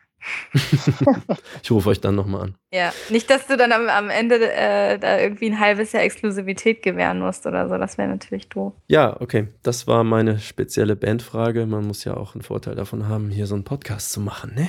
Aber nochmal im Umkehrschluss: Der Content ist perfekt für YouTube. Weil er lang ist, oder? Weil er lang ist und weil er auch interessant ist. Also dieser Mix aus Musik, ähm, Dokumentation, das zieht eigentlich immer ganz gut.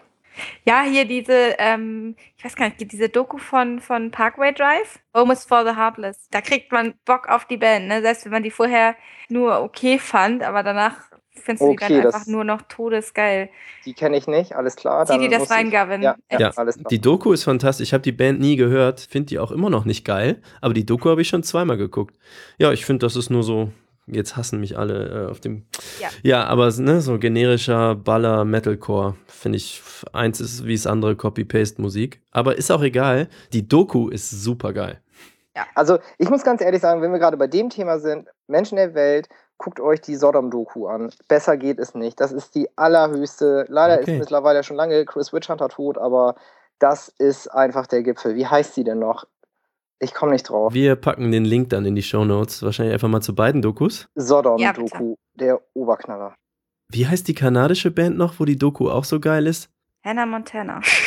Die Metalband äh, gibt eine ganz super Welt. Envil? Envil, ja, das ist so eine Heavy Metal Geschichte, glaube ich. Genau, aber die Doku von denen ist doch auch so riesenbekannt. Das okay, nee, kenne ich auch nicht. Die lohnt sich auch aus äh, humoristischen Gründen anzugucken.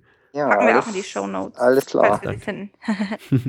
Ich habe noch mal eine generelle Frage, weil äh, ich habe das schon oft diskutiert mit diversen Leuten oder ich vielmehr ich habe zugehört, weil ich dazu nicht so viel sagen kann. Was ist das Hauptinteresse von YouTube? Musik oder Katzenvideos? ähm, das Hauptinteresse ist natürlich Geld zu verdienen. Ähm, ja, aber ähm, mit Musik oder mit Katzen? ich glaube, das ist YouTube auch egal, oder? Also. Ja, das ist das Schlimme daran. Also mein Kontakt zu YouTube ist dermaßen distanziert, dass ich halt einen Ansprechpartner habe. Mir ist klar, dass ich den wirklich nur kontaktiere, wenn der Baum absolut brennt.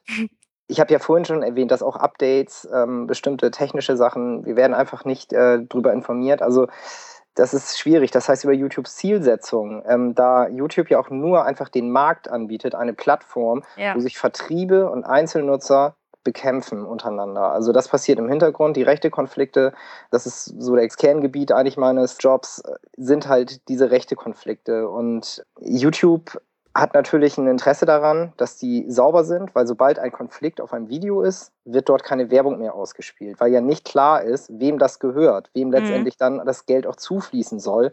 Deswegen wird dann keine Werbung ausgespielt, aber da interveniert YouTube auch nicht. Also YouTube macht nichts. YouTube lässt die ganzen Vertriebe dort agieren, untereinander das Schiedsgericht auch stattfinden. Also es ist, mhm. ähm, ich muss mich halt mit dem, mit dem Videomanager der, der anderen Seite dann, eventuell auch mit Verträgen, muss ich halt sagen, du darfst hier auf dem Video, da darfst du keinen Anspruch erheben, da musst du runter. Ich habe hier einen Vertrag, ich darf in Deutschland das Video monetarisieren mhm. und da schaltet sich YouTube gar nicht ein. Also diese Katzenvideos, diese Thematik zu verstehen, was dort genau passiert ist und warum das passiert ist, das ist halt sehr, sehr schwer und das könnte auch sehr missverstanden werden. Äh, es war halt wirklich unterm Strich ein Ausnutzen von Inhalten, die, die gar nicht monetarisiert werden durften. Und das war halt ein bisschen, ein bisschen problematisch. Aber das existiert jetzt so auch nicht mehr technisch. Hat YouTube da halt ein bisschen einen Riegel vorgeschoben. Man muss ja aber auch bedenken, das kann ich zum Beispiel auch ganz schwer abschätzen, wie das Verhältnis von Musik zu Entertainment-Inhalten ist. Irgendwelche, was du gesagt hast, Schminktipps, mhm. ähm, gibt ja echt echt so viele äh, Mädelkanäle, also unfassbar. also ich habe keine Ahnung, die haben ja teilweise, sind die ja wesentlich größer als die Musikkanäle. Also wenn du jetzt ähm, ja. 100 Bands und 100 YouTuber hast, dann würde ich unterstellen, dass die YouTuber wesentlich mehr äh, Abonnenten als die äh, Musiker haben, also die in, in der gleichen ja. Liga spielen. Ähm, deswegen kann ich mir vorstellen, also die werden auch sicherlich viel einfacher zu handeln sein. Also gerade was die Claiming, die rechte Situation anbelangt, geht da jedes Video durch. Also da gibt es keine Konflikte. Deswegen kann ich mir vorstellen, dass YouTube zurzeit sicherlich ein hohes Interesse daran hat, diese Inhalte ganz stark zu platzieren und zu forcieren. Also ich, ich weiß auch nicht, ob ich, ich, glaube nicht, dass, dass bei YouTube da irgendeine große, gewissenartige, gewissenhafte Philosophie letztendlich hintersteckt. Also ich bekomme sie nicht mit als Videomanager. Dann geht sie an mir vorbei. Mhm. Okay, ich mag Katzen. Du magst auch Pferde. Ja. Was sollten Bands sträflichst unterlassen, wenn sie auf YouTube unterwegs sind? Sie sollten nur ihre eigenen Inhalte einstellen. Sie sollten, DJs sollten keine Samples benutzen von anderen Titeln, die schon irgendwann mal veröffentlicht wurden. Das wird erkannt, das wird nachverfolgt. Das sollten Sie im ersten Schritt nicht tun. Das heißt, Sie sollten nur exklusive Inhalte einstellen. Sie sollten auf jeden Fall nicht marodieren. Sie sollten nicht an andere Kanäle attackieren. Die Möglichkeit besteht, dass man äh, andere Kanäle ja, mit einer gelben Karte, mit noch einer gelben Karte und dann gibt es eine rote Karte bestraft. Und ähm, das, es gibt viele Parasiten bei YouTube, die Kanäle bekämpfen aus unterschiedlichsten Motiven. Man sollte halt wirklich sich darum kümmern, dass man exklusive Inhalte anbietet. Ich wiederhole das immer, mhm. weil, weil das ähm, ganz, ganz strafbar, wenn man dort Sachen hochlädt, an denen man nicht die Rechte besitzt. Und sie sollten auch einfach produktiv bei YouTube vorgehen. Ähm, negative Kommentare unter Videos oder ähm, also Dislikes zu Videos gehören absolut dazu. Aber wenn auf einmal sich da eine Gruppe formiert und ein Video dann auf einmal kippt, dann kann das auch ganz, ganz schlimme Folgen für den Kanalbetreiber haben. Also deswegen würde ich halt, ich möchte nicht von Vorbildfunktionen sprechen, weil es halt auch noch immer ein sehr freies Feld sein muss. Für alle Meinungen auf jeden Fall besser kann es so nicht angeboten werden. Aber trotzdem sollte man sich immer den Spielregeln auch entsprechend verhalten. YouTube hat Spiel, gibt Spielregeln aus, die kann man sich indirekt, finde ich, kann sich aber jeder Nutzer vorstellen, an welchen Stellen, was man darf und was man nicht darf. Und ich, ich gehe halt immer davon aus, dass eine Band das Gute auch im Sinne hat, um auch wirklich ihren Kanal zu pushen, um ihren Inhalt zu repräsentieren. Deswegen habe ich mich mit solchen Sachen leider nicht oft auseinandersetzen müssen, aber leider ist das vorgekommen. Es gibt halt Leute auch, die Views kaufen, die dann IP-Adressen aus Vietnam generieren lassen und die immer wieder dann die Seite refreshen und so Views generieren.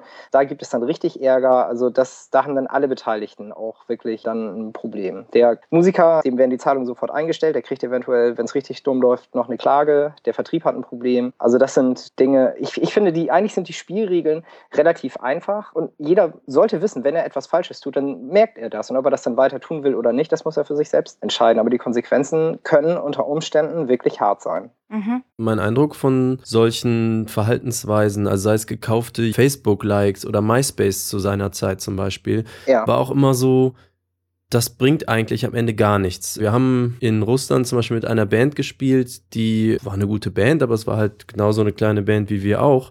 Und die hatten, ich weiß es nicht, 30.000 Facebook-Likes. Man muss auch noch dazu wissen, dass in Russland Facebook irrelevant ist. Da ja. gibt es halt vk.com. Ich weiß nicht, wie sie es gemacht haben, aber auf jeden Fall wenn man sieht, was im Stream passiert, also sie posten irgendwas und wie viel Leute reagieren dann darauf, dann passiert da halt, ja genau, fast gar nichts. Das heißt, es war auf den zweiten Blick sofort klar, erstens, das kann sowieso nicht sein, da müssten die größer sein als Killswitch Engage oder so und ja. ähm, zweitens, es ist auch noch gelogen. Ja, du hast ja auch mittlerweile die Möglichkeit, hier einfach, auch bei YouTube kannst du es auch, dir ähm, die Demografie anzugucken. Wenn eine deutschsprachige Band 90 Prozent ähm, der Abonnenten aus Japan hat, dann gibt es da irgendwie ein Problem. Ja. ja. Genau, also und was bringt das halt am Ende? Also das ist wahrscheinlich, steckt dann die Hoffnung dahinter, jetzt bei der Facebook-Kiste, ja, wenn ein Booker da drauf guckt, dann sieht er, wir haben eine Million Likes und wird uns dann deswegen buchen. Was passiert dann? Dann sogar, wenn einer drauf reinfällt und die wirklich bucht und es kommt halt keiner, dann bucht die halt niemand ein zweites Mal. Das wird nicht passieren, das kann Karina glaube ich, bestätigen. Genau, und außerdem die, die Welttournee steht ja dann trotzdem nicht in der Gig-Liste und was weiß ich. Also es stimmt halt alles andere dann trotzdem nicht. Ja. Deswegen wundere ich mich manchmal, manchmal, warum Bands überhaupt dazu übergehen, so gut aussehen zu wollen, in Anführungsstrichen. Und ich nehme an, bei YouTube ist es ähnlich. zur Tapete denken. Aber der Trend ist, der Trend ist auch irgendwie vorbei, oder? Also ich habe den, ich hatte so einen ja, Fall mit auch. gekauften Views, das ist bei mir echt schon ein Moment her. Also das ist jetzt in der letzten Zeit nicht vorgekommen. Ich glaube, das ist ein bisschen durch das Thema. Also das haben die Leute, glaube ich, jetzt echt geschnallt mittlerweile. Wäre schön, ne? Halt äh, wird mir auf jeden Fall ähm, ein bisschen Ärger ersparen, ja. Ich begrüßen. Kannst du noch mal eine, eine äh, Grußbotschaft äh, in die Welt hinausschreien? Ja. Und die Moral von der Geschichte? Gekaufte Views klicken sich nicht. Genau, lohnen sich nicht. Lohnen sich nicht. Oh, das ist gut. Wie mache ich meinen Channel sexy für ein Multi-Channel-Network?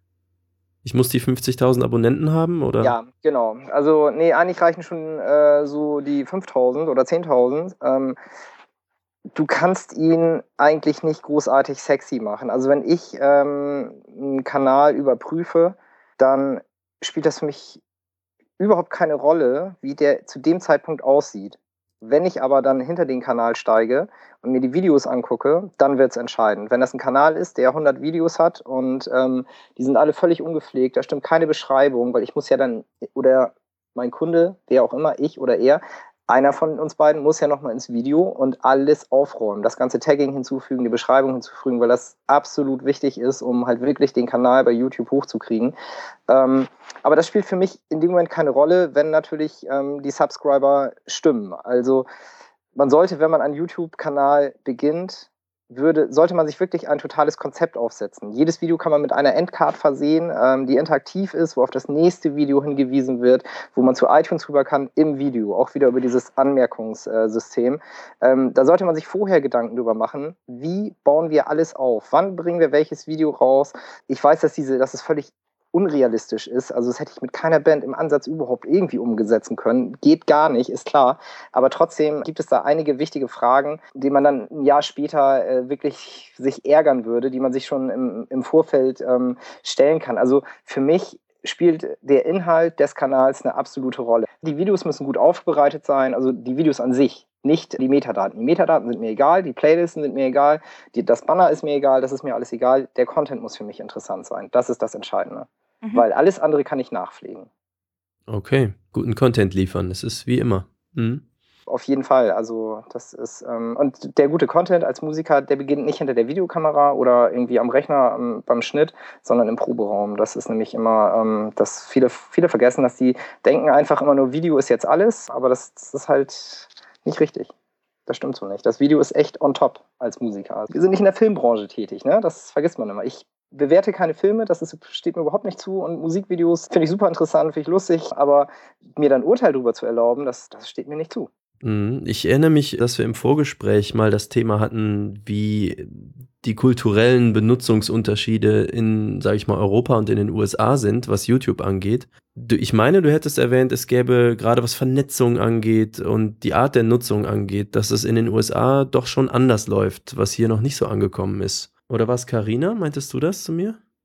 Ja, doch, tatsächlich. Also um Verlinkung und äh, Networking und so habe ich schon des Öfteren festgestellt, dass ich finde, dass amerikanische Bands und dann auch hauptsächlich so den Bereich, den ich halt gerne mag, so Metalcore, die Richtung, dass die sich halt gegenseitig extrem featuren. Und das nicht nur, also äh, auf YouTube direkt kann ich das jetzt auch nicht genau sagen, aber ich sehe das auf Facebook ständig, wenn da irgendeine Band ein neues Video ähm, online stellt, also einen, so einen neuen Videoclip oder so, dann wird das von extrem vielen Bands, die aus dem gleichen Genre kommen, geteilt, kommentiert ähm, und gefeatured.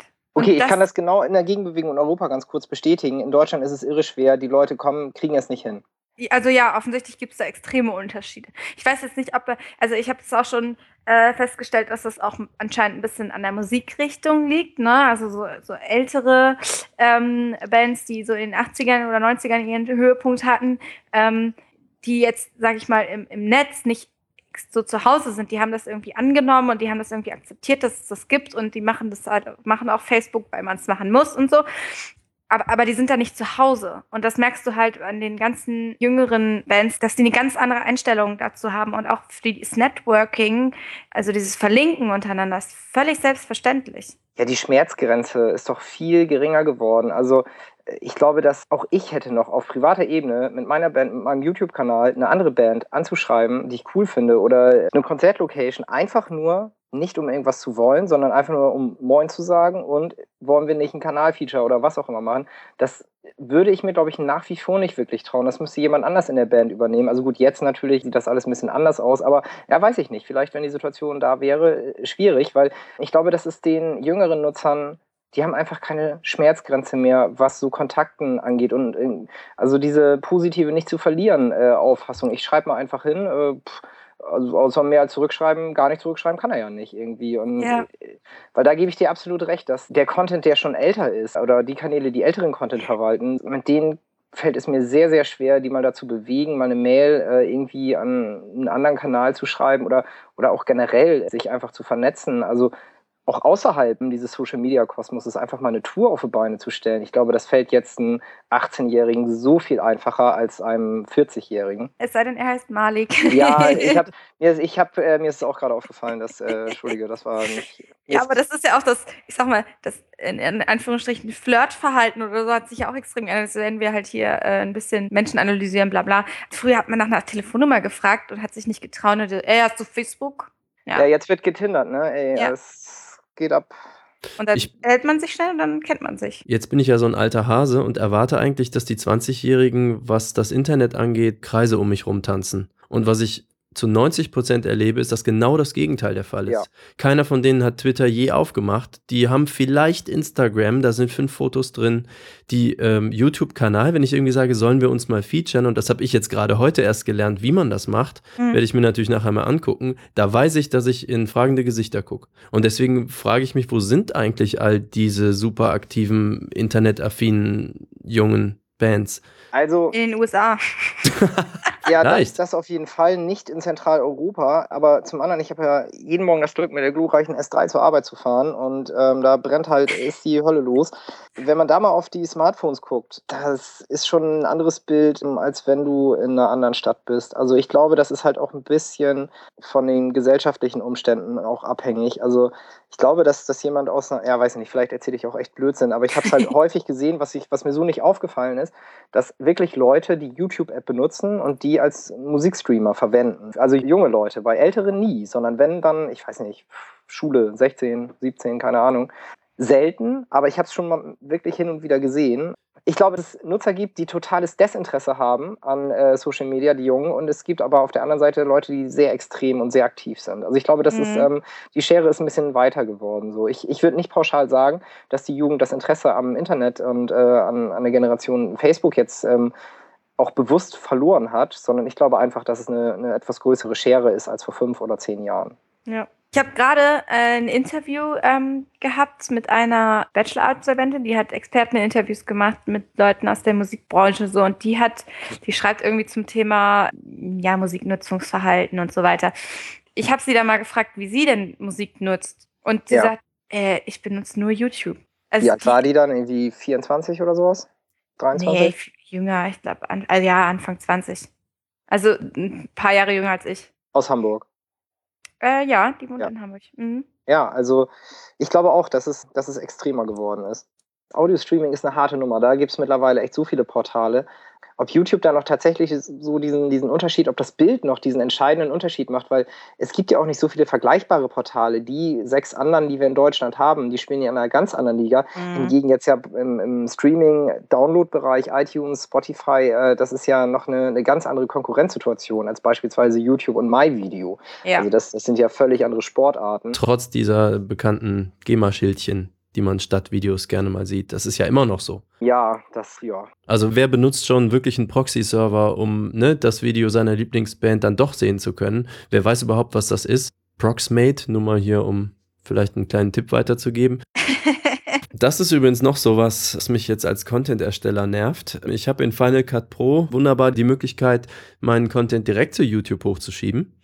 Und ja. dann würde ich ja davon ausgehen, haben sich Apple und Google mal unterhalten, wie sie das gerne codec-mäßig alles hätten. Und das funktioniert auch ganz wunderbar, aber es wird trotzdem nochmal rekomprimiert. Also ich sehe immer, dass die Inhalte, die ich hochgeladen habe, auch wenn die schön in Full HD aufgenommen sind und äh, verlustfrei geschnitten wurden und dann einmal komprimiert hochgeladen werden, sind sie trotzdem wenn ich sie als Datei auf meiner Festplatte habe, schöner als das, was von YouTube kommt. Da wird aber eindeutig halt nochmal jede Auflösung einzeln rekomprimiert. Ja. Ich auch immer, warum sieht Vimeo eigentlich besser aus? Also, weil das ist mein Eindruck. Höhere Datenrate oder so. Vimeo ähm, belieferst du dann aber völlig autark, also nicht aus Final Cut heraus. Kann man auch, habe ich jetzt noch nicht gemacht. Das wäre nämlich dann auch interessant, weil ich vermute im ersten Schritt, dass Final Cut noch eine Kompression vornimmt. Eigentlich bei YouTube ist es so, dass YouTube die Rohversion eigentlich durchschiebt und du dann bei YouTube noch ein Tool hast äh, und da noch nachbearbeiten kannst. Aber eigentlich wäre mir jetzt neu, ähm, dass bei YouTube also wirklich noch eine Qualitätskompression stattfindet. Das wäre mir neu. Das, vielleicht ist das zwischen der Kommunikation zwischen Final Cut und YouTube. Aber das, ähm, also wenn du es einfach dann runterrenderst und dann bei YouTube hochlädst, dann müsste das eigentlich das identische Video sein, was du auch auf dem Computer hast normalerweise. Mm, ja, also natürlich sehe ich nicht das identische, weil YouTube schickt mir ja was, einer Bandbreitenbeschränkung übers Internet, was natürlich schlechter aussieht, als je nachdem, was ich mir auf die Platte gespeichert habe. Aber ohne jetzt so zu technisch werden zu wollen, wäre halt meine Frage, okay, es gibt, äh, wie du eben schon meintest, Rahmenbedingungen für das, was Otto normal hochladen kann. Qualitätsbedingungen meinst du jetzt, die ähm, Videobedingungen? Ja, so verschiedene. Also zum Beispiel 2 Gigabyte scheint so eine Grenze zu sein. Ja, das ist auf jeden Fall eine Hürde, ja. Und Stundenbegrenzung scheinbar nicht. Das ist abhängig, wie hoch ähm, die Qualität des Videos ist, weil dadurch errechnet sich ja auch der Speicher. Also umso höher, wenn du eine Auflösung von 1080 hast, dann wird das Video wesentlich größer, als wenn du das gleiche Video in 480p anlieferst. Natürlich. Ähnlich auch bei der Soundqualität, das wirkt sich natürlich auch darauf aus. Dann nehme ich an, dass der Bachlauf, der da hochgeladen wurde, eine sehr niedrige Qualität Seltsamerweise hat. war er in Full HD. Jetzt wird's spannend. Okay, ja, ja, jetzt, es war sehr Zauberei. ja. Wir haben das Thema dann aber immer zu den Akten gelegt. das ist einfach ein YouTube muss ich bei YouTube eingeben, wenn ich das, äh, wenn ich das finden will? Ich weiß es nicht mehr. Ich Bachlauf oder sowas. Nee, das war irgendwas Englisch. Ich weiß noch nicht mehr, wie, wie mein Teamkollege darauf gestoßen ist. Der hat komische Kumpels und viele Varianten, ja. komische Sachen. Ich glaube ja inzwischen an Hexen und Zombies und so, ne? Ich habe oh, jetzt gerade nee. American Horror Story, die zweite Staffel durchgeguckt und inzwischen glaube ich, dass es sowas gibt. Also von dem her bin ich, ist das bestimmt, das ist Zauberei. Ja, das ist sowas. Oder ein YouTube-Mitarbeiter, der alle trollen will. Sitzt im Serverraum, lacht sich kaputt. Auf jeden Fall, ey, richtig gute Idee. Wir hatten an Heiligabend ein äh, Kaminfeuer über YouTube an. Wirklich? Ja, das war super cool. Hast du die Suche gemacht? Nee, mein Bruder hat das gemacht. Der kannte das irgendwie schon. Der hat das ganz gezielt gesucht und gefunden. Und dann, wir haben halt einen ziemlich großen Fernseher, haben das Licht ausgemacht und ein paar Lichterketten an und so. Und dann haben wir da irgendwie drei Stunden dieses Video durchlaufen lassen. Großartige Idee. Das ey. war total geil. Es war richtig gemütlich, Mann. ja, ich habe neulich hat mein Teamkollege auch ein Video gefunden. Äh, also wir haben uns dann auch die Frage gestellt, wie geht das technisch? Da war elf Stunden lang ein Bachlauf. Was? Stunden. Das heißt, die Datei, ne, die muss, ich weiß nicht, 20 Gigabyte haben wir ausgerechnet, mindestens groß sein und so viel kriegst du gar nicht bei YouTube platziert. Also nee. ich kann mir gar nicht vorstellen, wie der Typ das Video da hochgekriegt hat, weil das war kein großer Kanal, das war einfach irgendein Typ. Krass. Kennt ihr dieses stundenlange ja. Video von Mr. Toast? Nein. Ist das aber nicht die Katze, deren Regenbogen aus dem Arsch kommt, oder? nee, das ist ein Toast, das läuft die Straße lang. Ach du Scheiße, nee, den kenne ich auch nicht. Animiert jetzt? Oder wie? Ja, ich poste das in die Show Notes. Das ist richtig witzig. Und da gibt es so einen, in Anführungsstrichen, einen Remix, der geht irgendwie 20 Stunden oder so. Aber das ist ja genau das Gleiche. Die Datei viel zu groß für YouTube? Wir haben bei uns im Team uns echt die Frage gestellt, wie hat der Typ das hingekriegt? Das kannst du nicht irgendwie auf 2 Gigabyte runterkomprimieren. Das geht nicht, weil da eine Tonspur drunter lag. Ja. Hä? Verrückt. Verrückt.